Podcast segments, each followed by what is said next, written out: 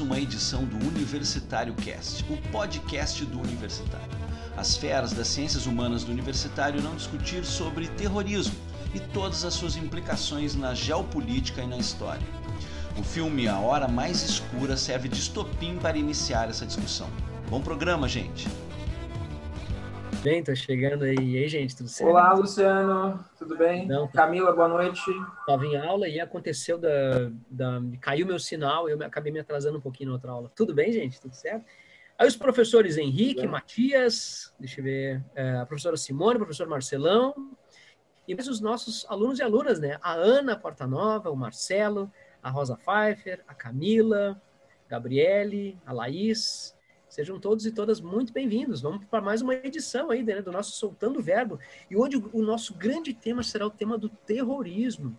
A partir da, da sugestão do professor Marcelão, né, que deu uma brilhante sugestão para nós, o filme né, A Hora Mais Escura, um filme incrível, né, que retrata aí a perseguição norte-americana durante uma década atrás de Osama Bin Laden.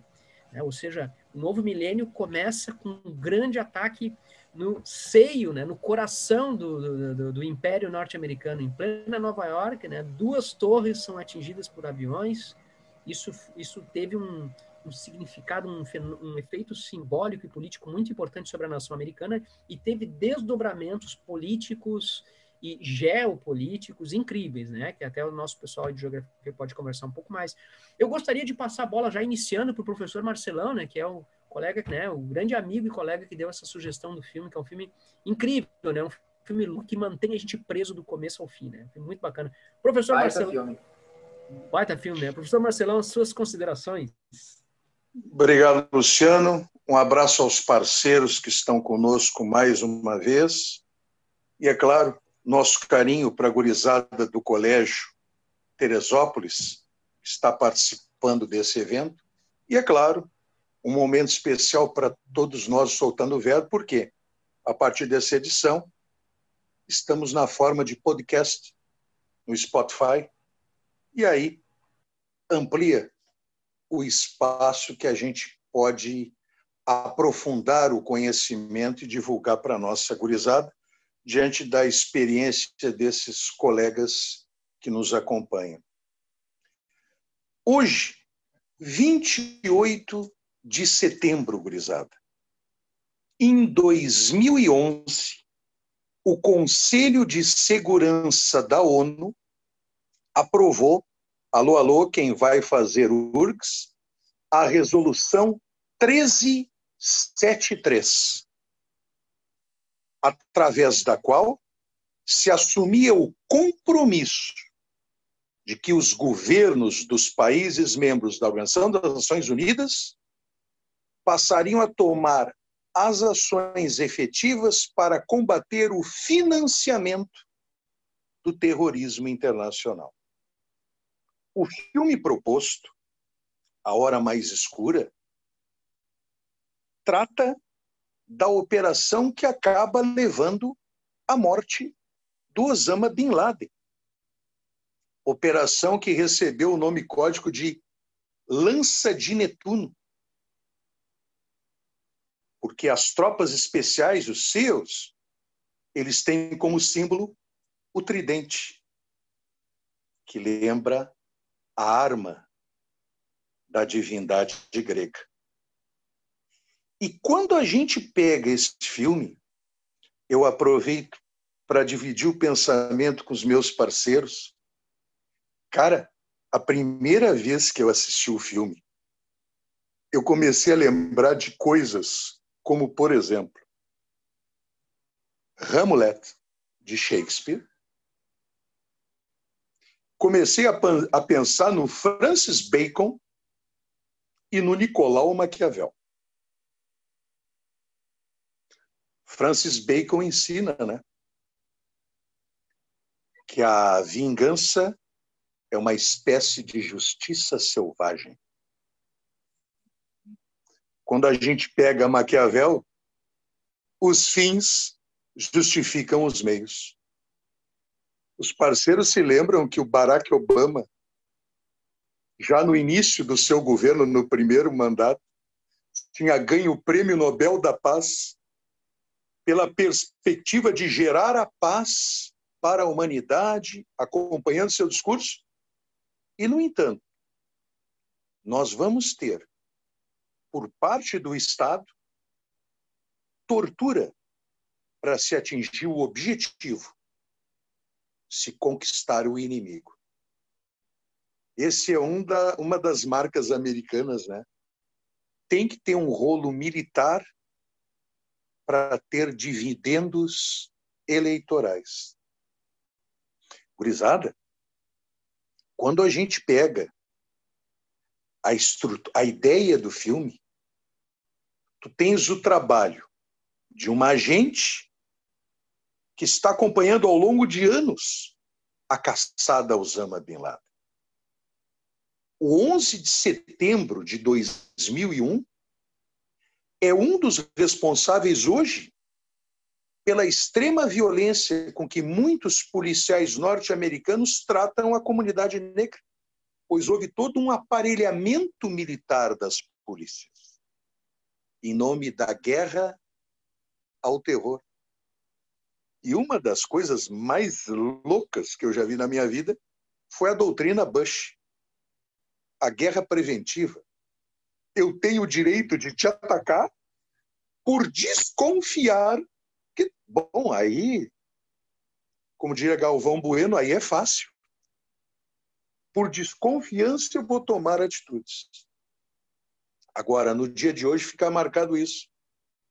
Em 28 de setembro de 2011, após acontecer a situação, porque a operação que pegou o Osama foi em 2 de maio daquele ano, nós vamos ter o quê?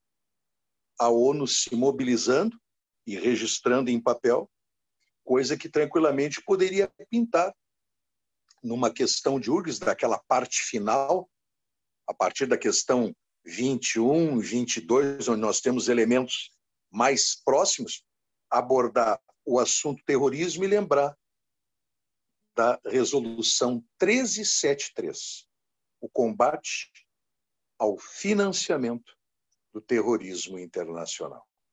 E um aluno hoje me perguntou, professor, terror. Onde é que nós temos registro antigo de terror? registro antigo de terror, por exemplo, gurizada, por incrível que pareça, e isso eu conversei com um colega meu da comunidade judia. A ação de Salomão ao deslocar as colunas do templo filisteu é interpretada como uma ação de terror, pois é uma ação inesperada. Qual é a ideia do terror? vitimar um monte de gente de forma inesperada. Nós temos uma das mais antigas ações, os conflitos envolvendo a história antiga. Passo para os parceiros. Muito obrigado, professor Marcelão. Né? O Fábio também está chegando aí. Fábio, já demos, demos início né, ao trabalho, Fábio de Geografia, né? Estamos conversando aqui sobre terrorismo, a partir do que a gente uh, conhece né, da história do terrorismo, do que nós temos acesso mais recentemente, né, através da produção acadêmica e também da produção jornalística, por que não? E usando para isso o gancho do filme aí, né, Hora Mais Escura, que retrata uh, o assassínio né, de Osama Bin Laden a partir dos norte-americanos. O professor já levantou tantos pontos interessantes aqui, né? Eu pretendia já começar a conversar um pouquinho também sobre Locke e Maquiavel, né, esta contradição entre uma nação norte-americana que se, apre se apresenta como a maior potência democrática liberal do mundo, que faz uso de métodos apontados por Maquiavel como recursos eh, a serem empregados forçosamente para a manutenção da, da ordem, da proteção do seu povo. Acho que isso é, isso é genial é, há muitas contradições na, na, na ação norte-americana internacional. A gente ter o Obama como prêmio Nobel, Nobel da Paz, ao mesmo tempo é, cometendo um, uma ilegalidade internacional, que é invadindo o espaço aéreo né, de um, e geográfico, no um espaço aéreo e territorial de um país, é, violando uma série de normas internacionais, uh, os, os, estados norte-americanos fazendo uso da tortura, principalmente durante o governo George Bush, né, que vai resultar numa uma polícia extremamente repressiva à, à população interna, o interesse norte-americano né, pela busca do petróleo, mais tarde o Iraque, né, a invasão do Iraque com a desculpa da, né, da, de que haveria guerras de destruição em massa, que mais tarde se provou serem falsas essas acusações. Né? A violação de direitos humanos que o Wikileaks mais tarde vai denunciar e que custa hoje a prisão do Julian Assange, que está numa condição terrível, né? um sujeito que ele está sendo torturado de uma forma bárbara, só que maquiada por um processo jurídico que, que o mundo inteiro sabe ser viciado esse é um processo comprometido, não idôneo, mas o sujeito simplesmente não aparece, ele mal tem contato com os advogados ou com os familiares, enfim, né? Há tantas coisas aí para a gente puxar. Quero passar a bola para os colegas aí, quem gostaria, Matias, Henrique, Fábio, ou então algum aluno e aluna que queira também participar, né, conosco. Quem gostaria de fazer um apontamento inicial? Vamos lá. Olha, eu gostaria de comentar é, um, primeiro um filme muito legal, aí uma baita indicação do professor Marcelão. Eu já tinha começado a assistir esse filme alguns anos atrás e não terminei. Dessa vez eu falei, vou ver até o final porque realmente dá para ver que o filme vai ficando muito interessante, envolvente assim. E eu queria chamar a atenção para um ponto importante, que é a questão de que o próprio Osama bin Laden e alguns grupos fundamentalistas radicais nos anos 80, eles tinham uma relação muito diferente com os Estados Unidos porque no contexto de final da Guerra Fria, olha só que interessante, da invasão do, da União Soviética no Afeganistão em 79, 80, se inicia a Guerra do Afeganistão. A União Soviética invade o Afeganistão ali em 1980 e o Afeganistão vai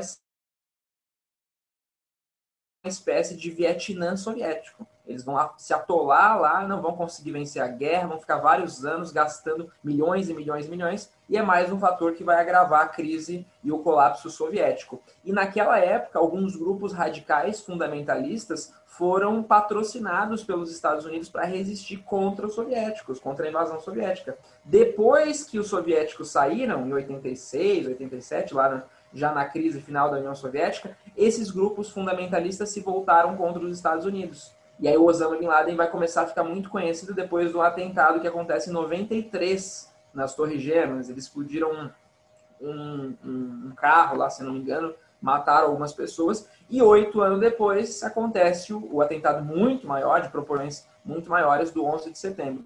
Mas eu me lembro de, de assistir um documentário sobre a União Soviética, de os generais soviéticos dizendo assim, ó, que a única coisa que eles temiam era o fundamentalismo. Eles não tinham medo nem dos Estados Unidos, nem de outros países, de outros exércitos, mas eles sabiam que o fundamentalismo religião ali, Afeganistão, Paquistão, podia ser algo assim muito mais difícil de controlar do que essas outras, esses outros elementos que a gente acabou de citar. Também acho que é interessante a gente chamar atenção para aquela região tão complexa e tão assim uh, fascinante ao mesmo tempo, que é a região do Oriente Médio, que tem tanta história e que sofreu muito no século XX em função da cobiça pelo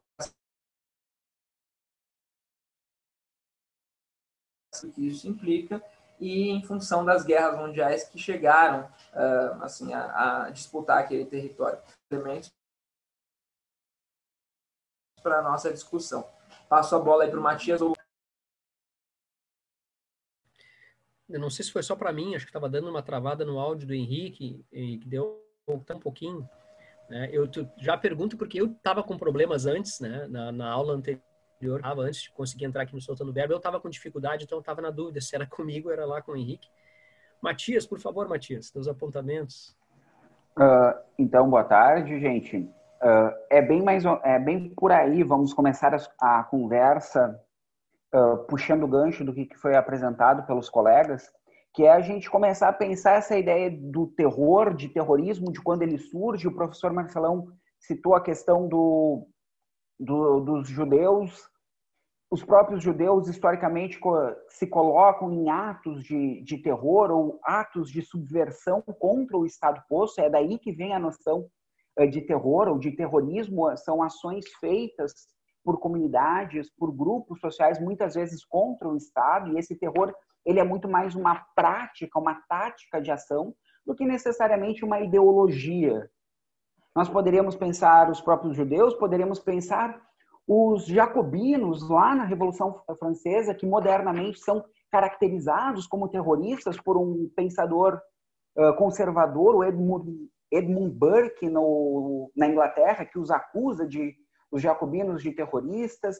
Depois, os próprios uh, irlandeses querendo lutar contra a dominação dos ingleses. Então, existem uma série de momentos na história onde que essa prática, esses atos do terror, de levar a ideia do, do medo, do pavor, do temor, são colocadas. Mas, como o Henrique citou, é a partir ali da, do final da década de 70, no contexto da Guerra Fria, da crise da Guerra Fria, na crise da União Soviética, que o terrorismo começa a tomar uh, proporções mais de, de uma ideologia.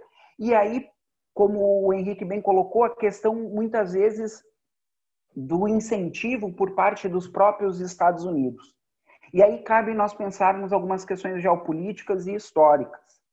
Os Estados Unidos, a partir da, do final da década de 70, começam a olhar a região do Oriente Médio, da Ásia e principalmente do Oriente da União Soviética como um espaço de interesse. Primeiro, uma região de produção de petróleo. Temos que lembrar da crise do petróleo no início da década de 70.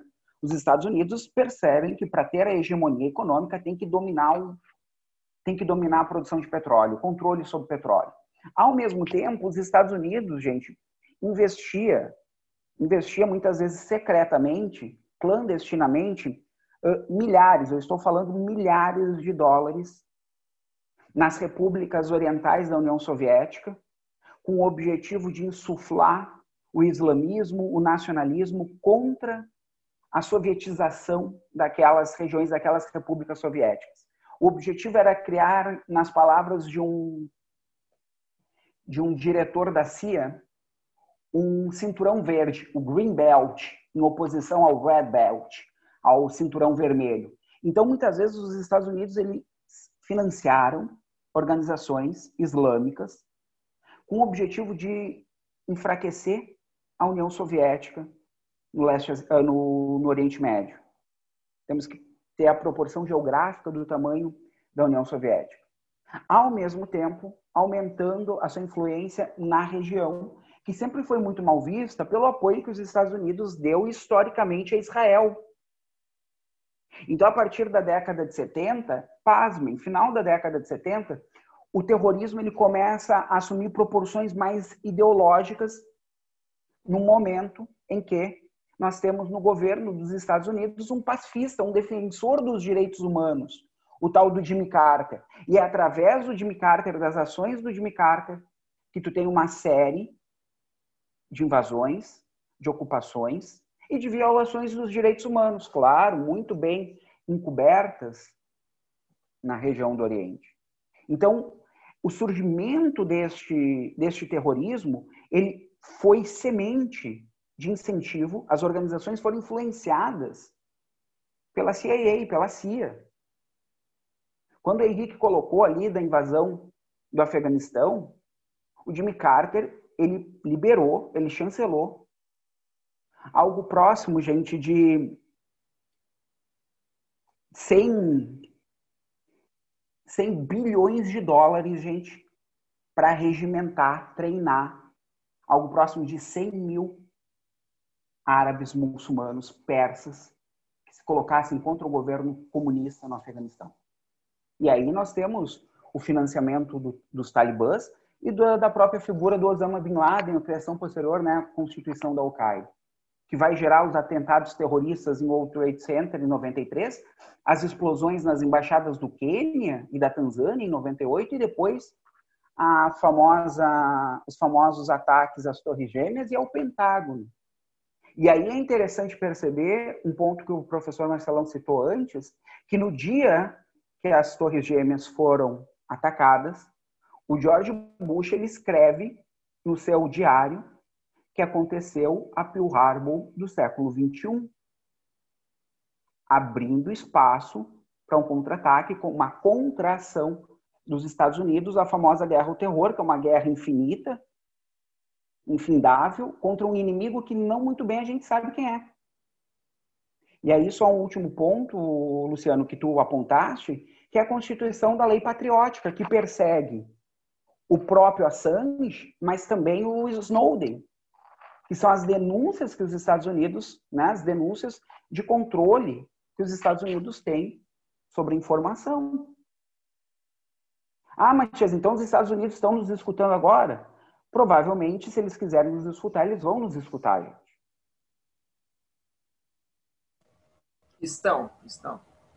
É, a, é a chamada guerra híbrida, né? Que ganhou, ganhou proporções que não se imaginava, né? A, a internet ela começa como um projeto militar e ela é entregue para a iniciativa privada porque afinal de contas perde o caráter de eh, fins militares se estiver na mão de civis, né? Mas na verdade sim, nós estamos num processo também de guerra tecnológica. Antes de passar a palavra para o Fábio, né? É, é, importante dizer isso, pontuar isso que o Matias acaba de falar. Né? O fim da Guerra Fria também abriu a necessidade ideológica norte-americana de constituir um novo inimigo do terrorismo. E esse novo inimigo é justamente as sementes criadas pelos próprios norte-americanos, Osama Bin Laden, Saddam Hussein, entre outros casos. Né? É, é como se o mundo ocidental esquecesse que os norte-americanos eles estão diretamente é, envolvidos no, no, processo de produção desse fenômeno que nós hoje contemporaneamente chamamos de terrorismo, mas com uma visão muito ocidental, muito pró-norte-americana. Gostaria só de pontuar também a questão do interesse econômico. Eu acho que o Fábio, a pessoa que pode melhor nos ajudar nesse sentido, que é a questão do petróleo, né? O interesse da indústria bélica norte-americana em afirmar a guerra no auge ali da luta contra o Iraque, o George Bush chegou, conseguiu aprovar um orçamento militar de mais de 400 bilhões de dólares por ano. Vocês imaginem, dá mais de um bilhão de dólares por dia. E naquela época, o, o exército brasileiro tinha um bilhão e pouco de dólares por ano, enquanto os caras tinham por dia, né? É uma guerra absolutamente desigual, é uma guerra em caráter imperial, né? É, é, muito mais do que Sansão contra Golias, é muito mais do que isso, né? Do que o gigante contra Golias, não Sansão não, o gigante contra Golias, é muito mais do que isso, né? Então a Davi. gente tem é, os, os norte-americanos em larga medida envolvidos com essa questão. E depois mais, de mais, de mais tarde eu gostaria de conversar também com você sobre o papel da tecnologia do terrorismo de Estado, que é uma expressão que raramente se fala, que eu acho que é muito importante conversar sobre isso, terrorismo de Estado, papel da tecnologia nisso e a crítica ao filme, claro, né? Mas passando aí para o Fábio, então, Fábio, né, as tuas considerações quanto a, a né, para a geografia aí para nós. Bom, boa, boa tarde. É, boa tarde ainda, né, a todos e todas. Aqui é o professor Fábio de Geografia. Uh, então, Acho que vocês pontuaram bastante coisas interessantes da questão histórica do terrorismo, né? Mas eu acho que vale a pena destacar, como eu lembro que é que disse aí que o terrorismo não era ideológico, né? E sim que acho que foi o Matias que, que falou isso, é que o terrorismo ele é uma prática feita por qualquer grupo que tenta impor alguma coisa, né? Uh, por exemplo, o, o fato ou o caso de terrorismo que as pessoas mais lembram, que mais chama a atenção das pessoas é o terrorismo do 11 de setembro, né? As torres gêmeas caindo, tudo mais, to toda aquela história, até, até vários memes surgiram na época junto, eu me lembro de, de ter lido um, que era que logo depois que estourou as torres gêmeas, uma escola resolveu, aqui no Brasil, uma escola em Macaé, no Brasil, resolveu liberar os alunos. Né, como se essa escola em Macaé fosse uma das escolas que poderia ser atingida por um novo ataque terrorista. Né? Inclusive, até teorias das conspira da, da, conspiração, que foi o próprio Estados Unidos que fez uh, esse, esse fato, enfim. Uh, teoria da conspiração tem para tudo que é lugar, né? Mas eu, eu, eu quero ser inocente o suficiente ou otimista o suficiente para sempre acreditar que esse tipo de coisa um país não faria com sua, sua própria população, né? Mas acho que vale a pena destacar que o terrorismo, uh, no caso desse dos Estados Unidos, que aconteceu no 11 de setembro, ele abriu, um, não uma brecha, mas vamos dizer assim que ele abriu um, algo que os Estados Unidos precisavam para ter uma nova ofensiva em direção ao Oriente Médio. Né? Uh, aquela história de caçar o, o, Osama Bin Laden. Então, isso foi o que os Estados Unidos se utilizou para poder ocupar de novamente o Oriente Médio, mandar tropas para lá. E aí eu fico pensando assim, né? Uh, tudo isso em nome do que exatamente? Né? Do petróleo? Sendo que o petróleo naquela época a gente já pensava que o petróleo já não era a solução para tudo. E hoje em dia os Estados Unidos têm uh, novas tecnologias de extração de petróleo que acho que acho que é muito mais dinheiro gasto para dominar o petróleo, né, do que uh, o que eles fazem hoje em dia com essas novas tecnologias. Então, acho que tem muita, muito mais coisa por trás do que apenas a luta pelo recurso. E sim pela questão das lutas pela, pela influência, pela hegemonia do mundo. E o Oriente Médio sempre foi um ponto importante, porque ele era a fronteira, digamos assim, do mundo ocidental com o mundo uh, não ocidental. Né? E hoje em dia não deixa de ser diferente. Só que a gente vê que muda os papéis um pouco. Por exemplo, o que, que acontece na Síria? Né? Aproveitar que o Luciano tinha falado da questão do terrorismo de Estado. Né? O próprio presidente foi acusado de ter lançado armas químicas na própria população. Né? Isso é o terrorismo de Estado. Né? Então, o terrorismo é uma prática por, feitas pelo Estado, feitas por grupos que querem se revoltar. Né? Na, década de 90, a própria Chechênia, lá, é uma das, uh, das, uh, das repúblicas federativas da Rússia, também se utilizou de terrorismo para lutar por uma causa de separatismo. Né? Então, acho que esse, é, o terrorismo, essa pressão psicológica e, esses, e essa violência que a gente vê, ele é uma forma de atingir o objetivo que o Estado ou qualquer população tem. Né? Por quê? É através da tortura, através da violência. Por exemplo, continente africano. A gente fala tão pouco sobre os terrorismos do continente africano. A gente sempre se preocupa ah, na Europa, nos Estados Unidos, mas teve caso da, do grupo terrorista Boko Haram, né, que é uh, de fundamentalismo islâmico, né, que a, uh, na Nigéria acabou sequestrando, não lembro qual exatamente o número de meninas, mas uh, acho que não lembro, foi umas 200 meninas de uma escola que era só para meninas, porque de acordo com o, o islamismo, as meninas não deveriam estudar. Obviamente, estou falando de uma forma bem simplista, né? E é uma forma de pressão, essa, pressão física nas crianças, né? E a psicológica naquelas outras mulheres que gostariam de estudar, mas, pô, vou correr o risco de ser sequestrado. Né? E esse tipo de terrorismo ele passa mais desapercebido do que dois aviões batendo em dois prédios gigantes. Mas o terrorismo ele tá, ele sempre, não vou dizer que sempre foi, mas ele é uma prática, né? E acho difícil que deixe de existir essa prática, porque querendo ou não a gente tem instituições que passam a mão na cabeça. Por exemplo, do que os Estados Unidos fazem no Oriente Médio, né? Do que mesmo a própria Rússia faz em alguns outros países do Oriente Médio. Então acho que tem duas moedas, acho que é muita conveniência né? e é utilizado para, enfim, o jogo de objetivos. Né? O terrorismo nos Estados Unidos, para eles, foi uma justificativa para poder entrar no Oriente Médio. E aí eu queria aproveitar né, o, o, o paralelo. Não sei se vocês estão inteirados sobre, eu confesso que eu não tenho, não sou tão inteirado em relação à questão de leis. Mas em 2016, aqui no Brasil, se aprovou a lei antiterrorismo. Durante os momentos, durante não, mas posteriormente os, os movimentos em 2013, dos protestos, e com medo dos protestos lá nas Olimpíadas, se aprovou uma lei antiterrorismo. Então, pessoas poderiam ser presas por estarem se manifestando, por terem aprovado uma lei que falava que, não, não sei exatamente como é que ela falava, mas tinha envolvimento de manifestações né, uh, para pessoas ser presas, por exemplo.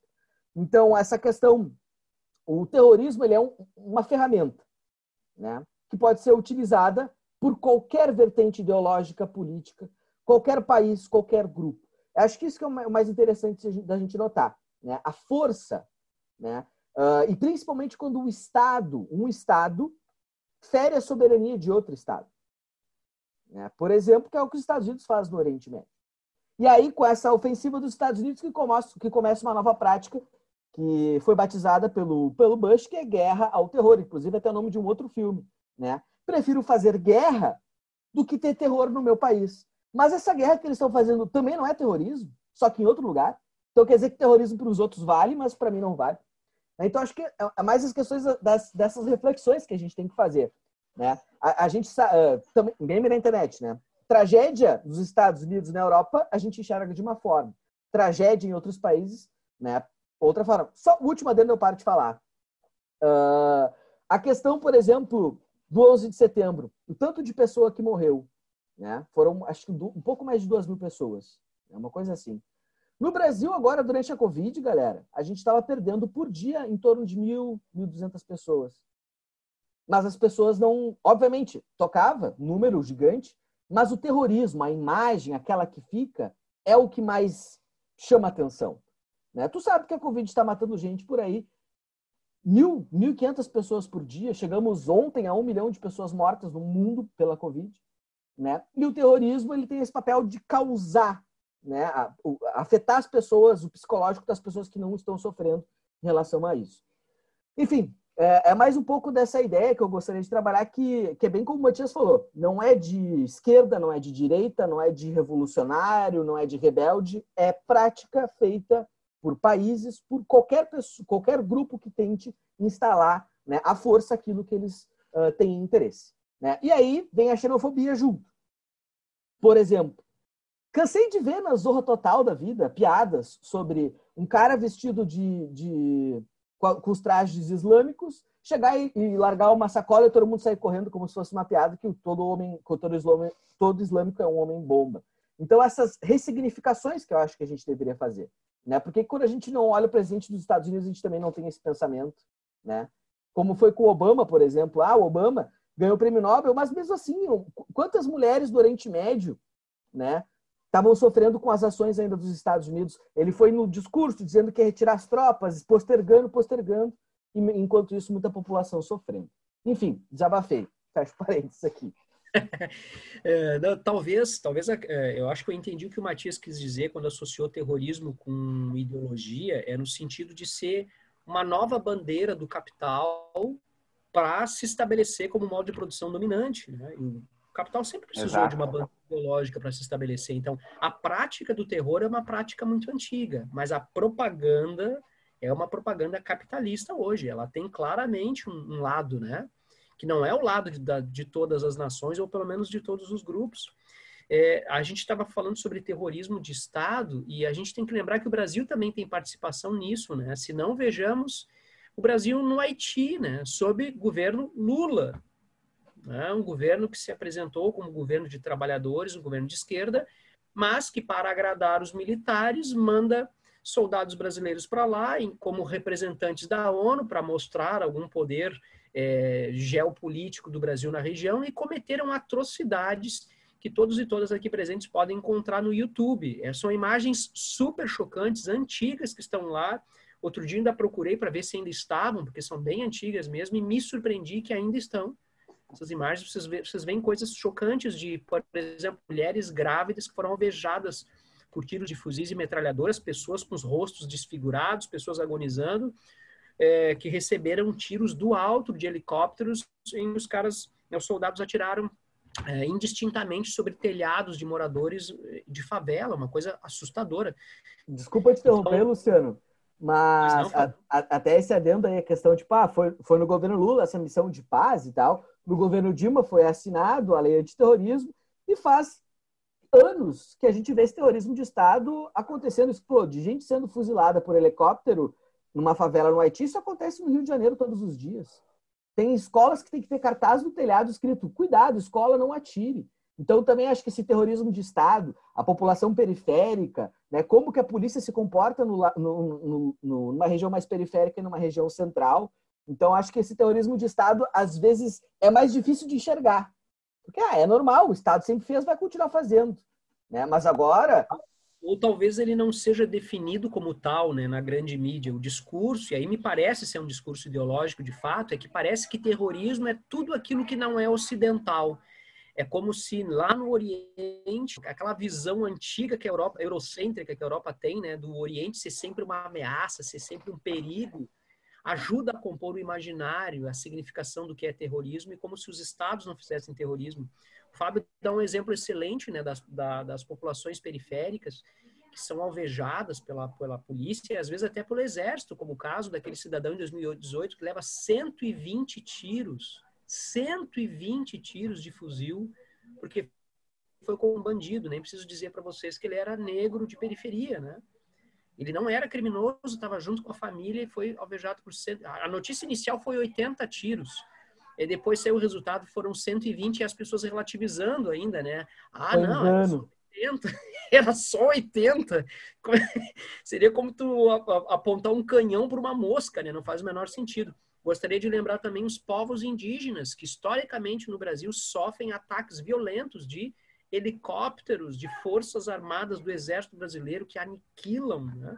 como se essas pessoas, essas populações já não sofressem perseguição é, de outros grupos, como por exemplo, né, grupos de garimpeiros, enfim, de grileiros de terra, de fazendeiros, e aí a gente tem os indígenas indo sofrendo ação do próprio exército.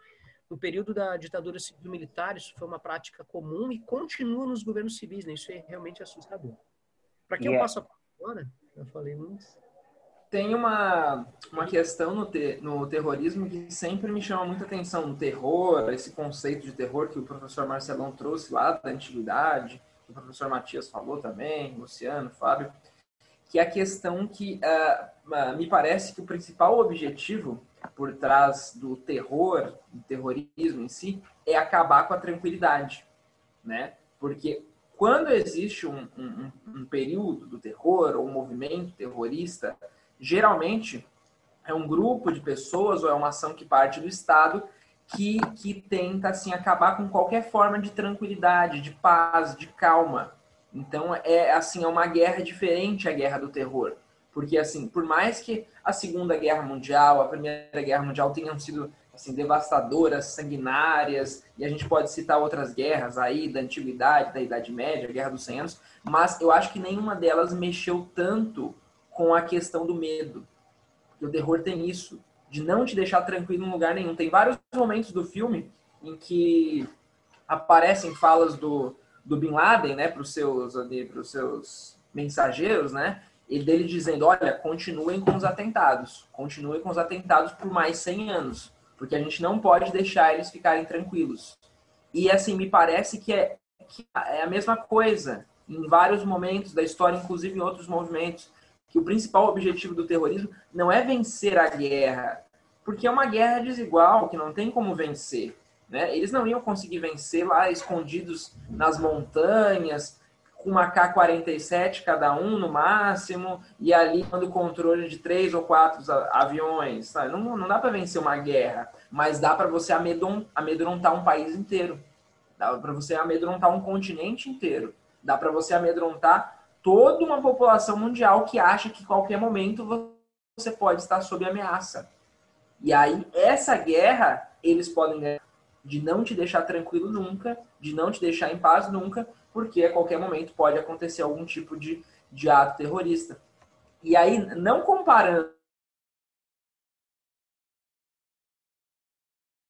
Opa. Dizendo aqui o. Henrique, desligou o teu microfone, Henrique. Acho que desligou o microfone do Henrique ou caiu o sinal do dele. Do terror da revolução pegar. Acho que deve ter que... caído. Bem.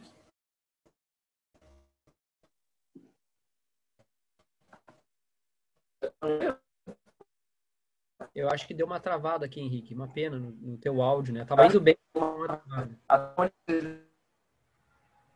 Acho que o sinal do Henrique deve ter caído lá, né? É, porque as duas telas dele deram uma travada. Acho que agora voltou, pois Henrique. É. Não? Pois é. Matias, por favor, Matias. Uh, e aí um ponto que o Fábio tocou, que esse novo terrorismo, né, enquanto ideologia, no sentido de se constituir, ele se constitui também muito na, na ideia de uma xenofobia, de uma de uma noção de Ocidente versus o Oriente, o civilizado contra o não civilizado, e isso muitas vezes é, trans, é, transpareceu muito no filme, assim. A noção das imagens das ruas, a constituição das relações dos ocidentais, né, digamos assim, dos estadunidenses com, com os povos no Paquistão, na, eh, principalmente no Paquistão, e aí cabe vocês explorarem um pouco mais as relações do Paquistão e da própria Arábia Saudita com os Estados Unidos, mas, por exemplo, uma cena que uh, a atriz que precisava, a personagem precisava comprar, iria comprar, estava chegando e queria pagar um kebab para a personagem principal e ela disse: Não, é melhor não comer nada na rua, vamos pegar e trazer para trazer para comer, comer dentro de casa ou dentro do lugar onde é seguro, porque na rua é tudo muito perigoso, porque na rua tem o terror, na rua tem o medo.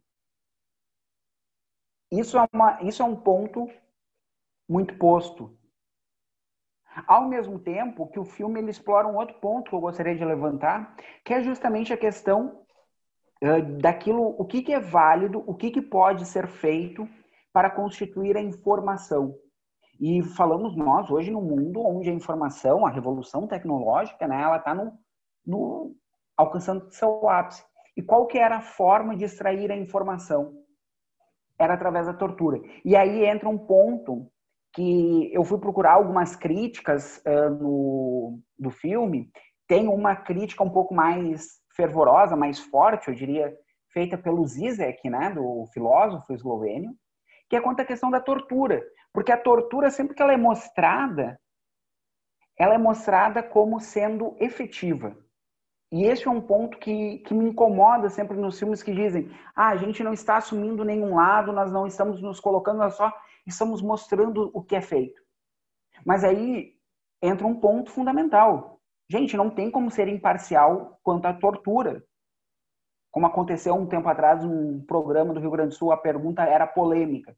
Você é a favor ou contra a tortura para extrair informação? Gente, tortura é crime contra a humanidade. E os filmes que trazem a tortura, para mim, eles geralmente eles pecam, eles se mostram pró-tortura quando eles não mostram, por exemplo, alguém ser torturado e não saber nada. Não ter informação. Só que a informação, mesmo parcial, parece que ela sempre era construída a partir da tortura. E aí é pensar, que tipo de terror é permitido? É, nessa Porque... época se estabeleceu um debate muito importante nos Estados Unidos, né, sobre essa questão da tortura, se seria ou não, inclusive teve respingos aqui no Brasil, né, sobre se eh, seria ou não viável o emprego da tortura numa situação de guerra, né? Sendo que faz pouco tempo que a gente saiu da Segunda Guerra Mundial, né? Como se em 1948 ali a promulgação da ONU, né, da Declaração Universal de Direitos Humanos não tivesse acabado de ter acontecido. Desculpa, Matias, continua. Não, e aí só para apontar isso, da questão. Um outro momento, mais ou menos, se passa ah, quando, quando acham né, o, o suposto esconderijo lá do, do Osama Bin Laden no Paquistão, que ah, é uma informação mais ou menos que foi colhida através de, de, da tortura, aí talvez os homens da Casa Branca desconfiam um pouco. Mas durante todo o filme ele é construído, a tortura é construída como um elemento para extrair essa, constituir essa, essa informação, né? essa, essa prática, essa, essa ação né? desenvolvida pelo, pelo Estado. É o Estado, ali é o Estado. Esse é o Estado. Eu, eu havia lido na época essa crítica do, do Slavoj Žižek, né? esse, esse filósofo esloveno, né? sobre, o, sobre o filme, e ele foi um dos mais contundentes críticos na época, ou pelo menos o crítico que, que repercutiu bastante né, sobre essa questão do filme, pela envergadura dele, por ele ser um filósofo bastante conhecido filósofo engajado também. É, e me chama a atenção uma das coisas que ele diz, né? Não há como se fazer um retrato neutro, que é o que a diretora alegava, né? Ela alegava ter feito um retrato neutro da história. Até me fugiu o nome dela agora. A Bigelow. Hã? Catherine Bigelow. Exatamente, Bigelow. Aí é, né, não há como haver uma retratação neutra, por mais que haja o esforço, não tem como tu apresentar, simplesmente jogar alguma coisa na tela sem discutir as suas causas, os seus alcances, seus limites. Né? Então, talvez ali tenha sido o grande escorregão dela, embora do ponto de vista da técnica cinematográfica seja excelente, porque prende a gente do começo ao fim, mas não é um tema qualquer. Né? Outra coisa que eu acho que é interessante no começo do filme é que o filme já começa assim, não é baseados em fatos reais, mas é baseados em relatos de fatos reais. É, é, é quase como se fosse assim uma salvaguarda da diretora do tipo, olha, a gente está mostrando a realidade. Aí quando aparecer alguma contestação, não, não, peraí, a gente está mostrando o, né, os, as, os discursos sobre a realidade, uhum. uma versão. Então, Sim já vê que há uma preocupação logo de é início. É uma artimanha que eles usaram ali, né? Exatamente, uma artimanha para se isentar, se isentar ideologicamente. Não podemos ser ingênuos, né? Hum. A, todos e todas, né? De que, na verdade, nenhuma obra artística ela é neutra, assim como nenhuma obra filosófico-científica. Isso não existe neutralidade. Né? Todo ponto de vista está sempre condicionado. É, claro que isso não, não, nos impede de tentar fazer um esforço de isenção ou de uma crítica ampla, múltipla, né? Então a gente percebe que em nenhum momento o filme toca com essa profundidade na tortura como o Matias apresenta e que o Zizek havia apontado, né? Tu tem ali a tortura sendo apresentada como um método eficiente, um método eficaz que funciona, mas não aparece as centenas de pessoas ou talvez até milhares que foram torturadas e a informação foi zero, informação inútil não falamos também de adolescentes que foram torturados e que o Wikileaks do Assange mostrou que foram que sofreram tortura, né?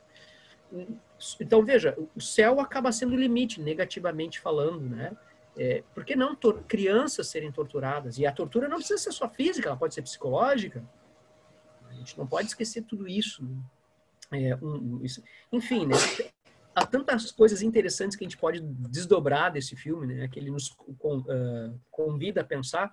Eu, eu vinha, eu vim para essa para esse nosso bate-papo aqui do Soltando Verbo, pensando em falar um pouco sobre terrorismo de Estado, que eu acho que, que é uma questão que o, que o filme não toca, mas que nós, como pessoas das ciências humanas e sociais, alunos e alunas também, né, que estão se apropriando criticamente de uma obra, uma obra cinematográfica, eu acho que nós deveríamos fazer essa reflexão né, sobre o terrorismo de Estado para desassociar essa ideia eh, eurocêntrica e agora mais contemporaneamente estadunidense, né, de que o terrorismo tem cara, tem cor, tem povo, né? É o Oriente, é o pardo, é alguém que tem religião, né? Como, como o Fábio disse adequadamente, como se o terrorismo não fosse uma estratégia de luta de qualquer movimento social. Então, por isso que eu trouxe a provocação sobre terrorismo de Estado, porque a gente precisa apontar que há uma diferença entre o terrorismo de Estado das outras formas de terrorismo, ou pelo menos dos outros grupos que praticam terrorismo, porque é uma guerra desigual. Né? Os norte-americanos hoje eles têm controle, eles grampeiam o mundo inteiro, inclusive os seus aliados militares e políticos, é, a guerra tecnológica tem um papel muito importante, né? Os drones, o uso dos drones nas, na, nas guerras hoje, né? O Bush invadindo o Iraque e provocando uma destruição, inclusive em sítios arqueológicos, uma coisa assustadora.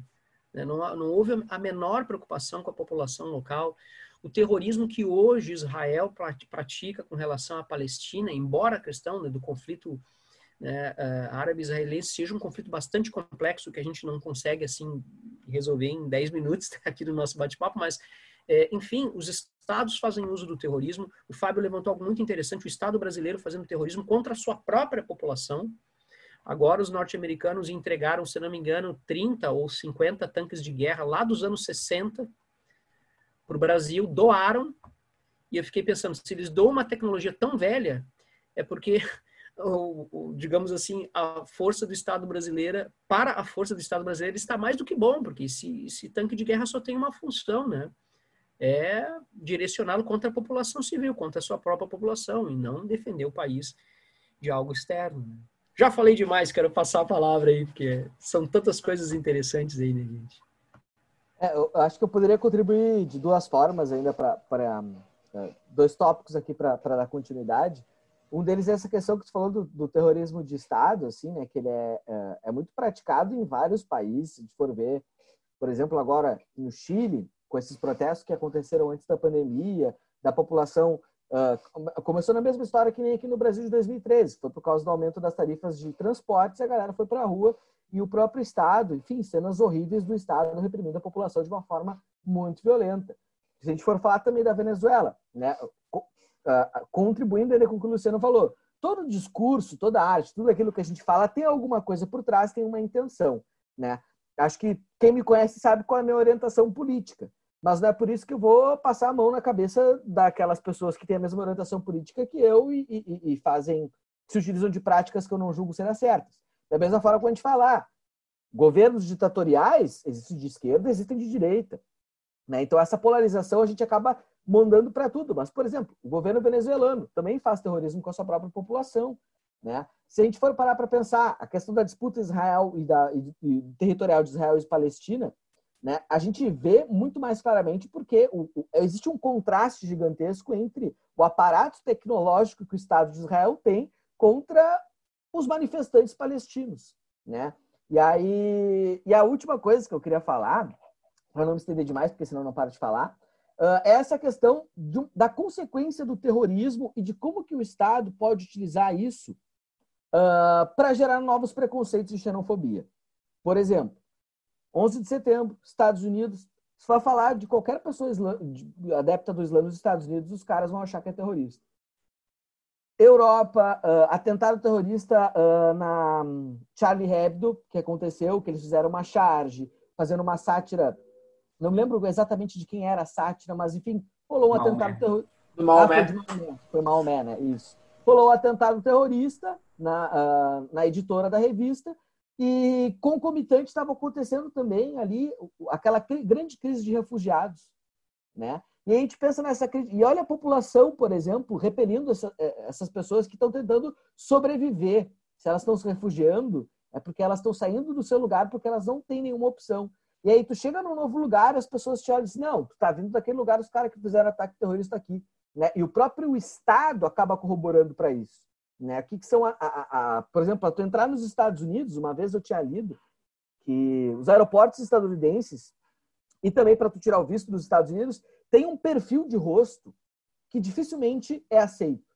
E o perfil de rosto que dificilmente é aceito é aquele perfil das pessoas árabes, né, que tem um nariz um pouco diferente. Então, isso vai moldando a cabeça das pessoas que vai gerar cada vez mais o quê? Mais terrorismo com outras pessoas que não tem nada a ver com essa história. Né? Só então, para colaborar com isso que tu está dizendo, o caso do Jean Charles, né? brasileiro que tinha o perfil étnico esse que lhe aproxima do estereótipo. Exatamente, Exatamente. Isso. foi confundido né, com árabe e foi morto assim, sem nenhum tipo de interrogatório, nem foi preso num trem lá em Londres. Tem inclusive um filme sobre ele, interessante. Brasil, para quem é, não está os colegas, né, para alunos e alunos não estão antenados, é um brasileiro, né, o Jean Charles, nascido no Brasil que estava vivendo é, na Inglaterra e aí é confundido com terrorista. Ele vinha sendo perseguido há vários dias, vinha sido né, cometer um erro e ele tomou, tomou, se eu não me engano, sete ou oito tiros no rosto. Foi uma coisa assustadora e brutal, né? Então vem bem ao encontro disso que o Fábio disse, né? A gente começa a criar o mito, né, do, do estereótipo e o mito do terror, como se o terror é. tivesse cara, etnia, né? E eu queria é até levantar. filme. Eu só, só, queria, só queria levantar um, um, questionamento, não quero dizer que eu concordo, que eu discordo, é só um questionamento mesmo. Se daí essas práticas do Estado de fazer a, caricatura da pessoa terrorista também não é uma forma de terrorismo, né? Será que fazer essa caricatura, será que o, o árabe fazendo turismo na Europa, será que ele vai se sentir à vontade de estar lá, sabendo como que ele é visto lá? Né? Um brasileiro Uh, enfim, como a gente. Uh, enfim, qualquer. No caso, o brasileiro aí, do Jean Charles, o nome do, do menino, que infelizmente acabou morrendo sendo confundido. Né? Então, o guri provavelmente nem passava na cabeça dele isso. Né? Então, acho que o, o Estado, terrorismo, ele pode se apropriar também de algumas formas das consequências do terrorismo para também adquirir algumas práticas que lá na frente vão fazer diferença, que tem um objetivo, né? Do, antes os meus e depois vai vem o resto, né? Com isso eu fecho minha fala aqui, vou ficar quieto. Mas, Fábio, aproveitando que tu está aí, quero fazer uma provocação, né? Fala um pouquinho para nós sobre a tríplice fronteira aqui, né? Que tem sido alvo já há um bom tempo, né? O olhar norte-americano aqui sobre uh, essa região que é, é, frequentada e povoada por diversos uh, pessoas de, de origem árabe, uh, muçulmana, aqui no Brasil, que sofreu, né? Que vem sofrendo uma vigilância norte-americana bem interessante, né?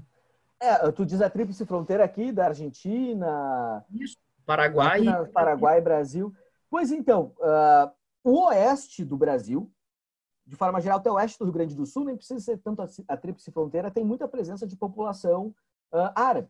Né? Eu morei em São Borja e os turcos em São Borja são conhecidos como os caras que vendem as, enfim, as bugiganga, uh, tipo 1,99, sabe?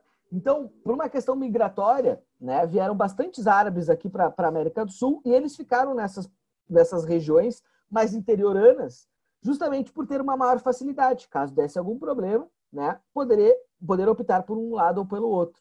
Então, a região uh, de território, ainda mais quando tem três, encontro de três territórios diferentes, é sempre mais complicado. Né? O Brasil tem uma faixa territorial, uma fronteira ter territorial gigantesca. E a gente vai lá para a Amazônia, é muito difícil a fiscalização. Né? E a gente vê, por exemplo, já contribuindo com um pouco que tu falou, a reunião de autoridades estadunidenses no estado de Roraima, pensando em como que eles vão afetar a Venezuela. E, e, e olha só como a gente tem um, um, não tem um papel de protagonismo nisso. Olha o problema que isso pode causar para o Brasil. Né? A gente faz fronteira com a Venezuela. O estado de Roraima depende da energia, a fonte de energia do estado de Roraima vem da Venezuela. Isso é, é, na minha opinião, isso é uma forma de jogar abaixo a nossa própria soberania do território, sabe? Os caras querem fazer guerra, a gente sabe que eles têm treta, pô, então deixa eles resolverem com eles. Mas trazer isso para nós, o que, que a gente tem a ganhar com isso? Pô, a gente mais exporta para Venezuela do que compra, sabe? Então a gente tem muito mais a perder com esse tipo de coisa, de comprar a briga que não é nossa, né, do que a ganhar. Né? A não ser que os objetivos do Brasil sejam outros, eu não sei. Né? Mas é, esse, é, esse é o meu pensamento. Não comprar a briga que não é nossa. Né? Eu, eu, trouxe essa questão da tríplice fronteira, que é para ilustrar aquilo que, eh, que, de forma análoga, né, que nós havíamos conversado quando tratamos de Segunda Guerra Mundial, de que esses processos do mundo acontecem muito mais próximo da, da gente do que a gente imagina, né? Então a gente tem uma comunidade árabe, muçulmana, muito próxima da gente, aqui, bem pertinho da gente. E que eu lembro que na década de 2000 foi muito noticiado, né? Teve investigação, teve muita coisa em cima da, porque os caras começaram a se tornar ricos comerciantes, importadores, exportadores de produtos industrializados, e eles começaram a chamar atenção, inclusive havia suspeitas de que células terroristas da Al-Qaeda pudessem estar colocadas na, na, naquele lugar ali, né? Enfim, né? Em, em, épocas de medo ao terror, tudo aparece, né? Tudo acaba virando notícia e virando objeto de discussão. E vira justificativa, né? E justificativa, e vira justificativa para tu linchar um cara só porque tu viu na, na no, no, tu viu no jornal que falaram que possivelmente tem uma célula, tu vai lá e lixa, lixa uma, uma, um cara que não tem nada a ver. Né? Então, acho que a gente... Teve aqui no Rio de Janeiro, se eu não me engano, não, foi em São Paulo, um caso de um é, de um árabe que sofreu preconceito na rua, foi chamado de terrorista, porque viram que o cara tinha um Foi no Rio, foi no Rio. O cara vendia, vendia churrasquinho grego. O cara vendia lanche no Rio e começaram a xingar ele. Os outros, os outros vendedores da rua começaram a xingar ele, chamar ele de, de terrorista. Mas ver onde que chega, né, as consequências do, desse estereótipo que se cria, né, com, com essa justificativa de guerra ao terror, né? Você acaba é, dando ali uma, um, um, efeito né, global de ódio, de preconceito contra um grupo de pessoas que, que em sua grande maioria, é inocente, não tem envolvimento nenhum com isso. Né? É, e então, só para que... fazer o último, a última relação, né? Que por mais que não, não venha. Obviamente, né, o que afetou o Haiti foi um terremoto. Terremoto causou uma instabilidade política no Haiti como um todo. E a gente vê muitos, muitos haitianos vindo aqui para o Brasil inclusive para o Rio Grande do Sul, né, para o interior do Rio Grande do Sul, inclusive para trabalhar e tudo mais, e vem sofrendo preconceito.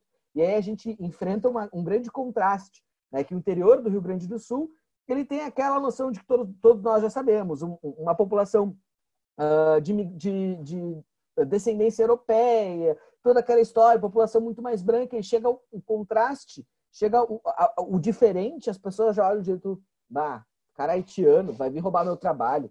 Mas o cara vem para cá para trabalhar, muitas vezes o cara nem trabalha naquilo que ele é formado, ele está trabalhando ali de, de peão numa fábrica, mas ele é um professor, ele é um advogado, mas ele está trabalhando ali porque foi a, a, a, como ele achou de continuar sobrevivendo e sustentando a, vida, a, família dele lá no Haiti.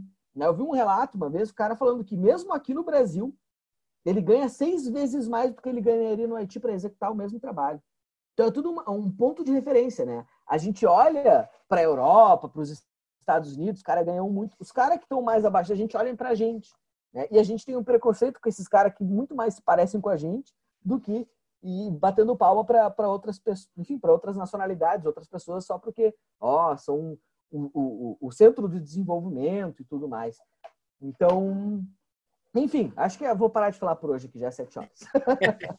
são aquelas contradições né, do capital que vai se desdobrando em cascata, em níveis. Né? A gente não, não, não tem esse olhar que o Fábio disse agora, né? que a gente olha muito mais para a Europa e para as pessoas como do Haiti, a gente tem o mesmo olhar para o pessoal do Haiti como o pessoal da Europa e dos Estados Unidos tem para nós, né? algo, algo análogo.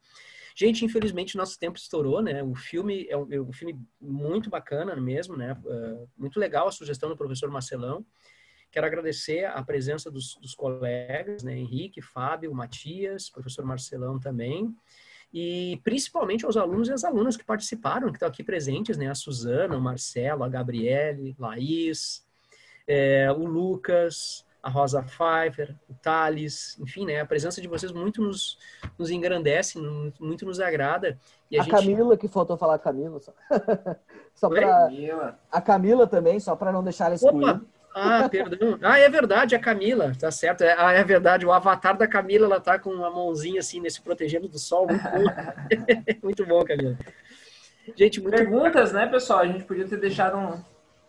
Pois é, um, isso é importante, né? Até gostaria um de combinar. perguntas, né? Até gostaria de combinar isso com os alunos e com as alunas, né? Para que se sintam à vontade para abrir o microfone para participarem, tá? A ideia aqui é para ser mesmo um colóquio, para a gente conversar. Né? Nós, professores, também vamos aprendendo uns com os outros, e com certeza a gente tem coisas a aprender com os alunos e as alunas também, né? Certamente vocês sabem de alguma coisa, alguma notícia, algum material, alguma coisa que possa ser relevante, que enriqueça o nosso, nosso bate-papo. Então, sintam-se à vontade para conversar. Aqui estamos entre amigos e amigas, fiquem à vontade, né?